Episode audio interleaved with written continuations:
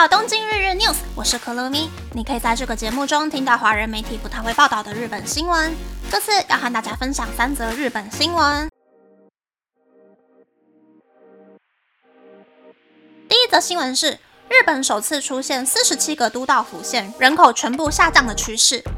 日本总务省公布的最新的人口动态调查显示。截至今年一月一日的日本总人口，包括外国人在内，一共是一亿两千五百四十一万六千八百七十七人，比前一年减少大约五十一万一千人。如果只计算日本国民的总人口数，是一亿两千两百四十二万三千零三十八人，比前一年减少大约八十万一千人，并且连续十四年出现负成长。出生人数大约是七十七万两千人，也创下了历史最低纪录。而死亡人口则大幅超过出生人数，大约是一百五十六万五千人。此外，大约有七千人是因为到国外上班或是留学等原因而离开了日本。这是自一九六八年开始进行调查之后，人口减少幅度最大的一次，也是第一次出现四十七个都道府县的人口都出现下降的趋势。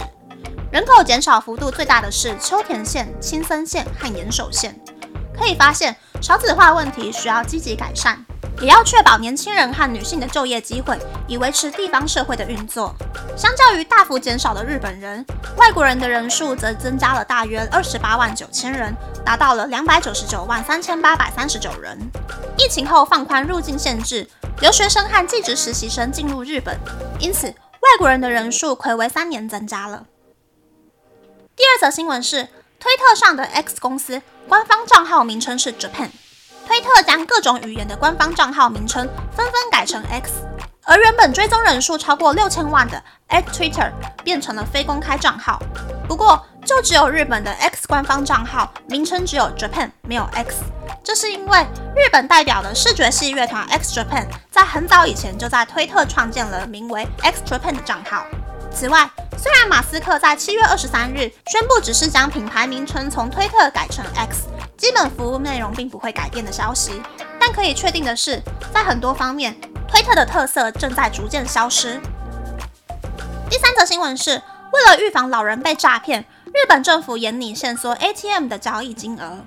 为了防止金融诈骗，日本政府考虑要限制六十五岁以上的人所拥有的超过一年没有进行交易的账号使用 ATM 交易的权限。希望可以借由这个措施，防止老人被诈骗后在 ATM 转账，或是用老人的提款卡违法领取现金的犯罪行为。不过，老人家使用现金的频率也比较高，限制 ATM 交易的权限可能会引发不满。银行业界也对于从系统上限制客人进行交易的设定变更感到不安。以上是这次和大家分享的三则新闻。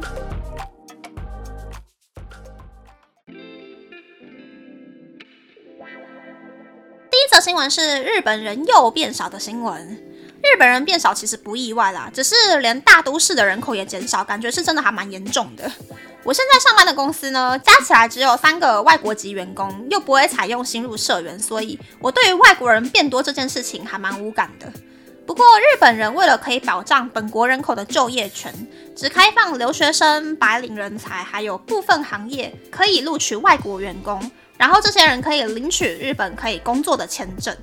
所以日本各行各业虽然一直在喊说公司缺人，但是外国人又不可以当建筑工人，也不可以当卡车司机，所以之前提过的建筑业还有物流业的二零二四问题呢，依旧还是无解。这则新闻是 X 的日本官方账号只有 Japan 的新闻。我第一次看到这个新闻的时候，差点在电车上面笑出来。马斯克应该是没有想到说在日本会踢到铁板啦。希望能够彻底的把推特换成 X 的完美主义者。我觉得马斯克现在的心情应该很阿杂。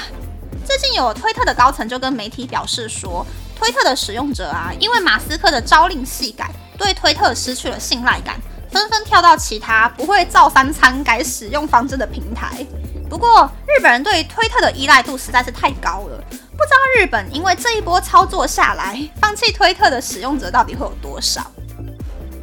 第三则新闻是限制老人使用 ATM 的权限。但是说真的啦，给两年缓冲期，然后再补贴各个银行七成以上的系统更新费用，我觉得大家应该都会配合。可是日本政府通常啊，都只是嘴巴说说，但是费用都要企业自行负责。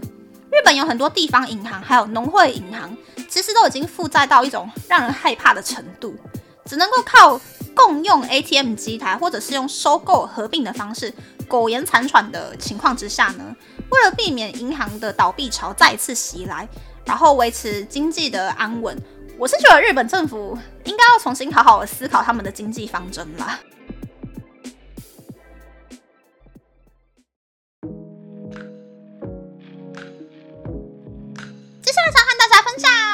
明天就是暌违四年的东京羽田川花火大会。上礼拜啊，经过浅草的时候，我就已经看到路边开始在搭棚架了。是说今年有很多庙会或者是烟火大会都已经重新开始举办，但是前几天举办的东京葛饰纳凉烟火大会就出现了乱丢垃圾的现象，这让我想到很久很久以前我去大阪的电川花火大会的时候啊，从看烟火的那个桥边走到车站的一路上呢。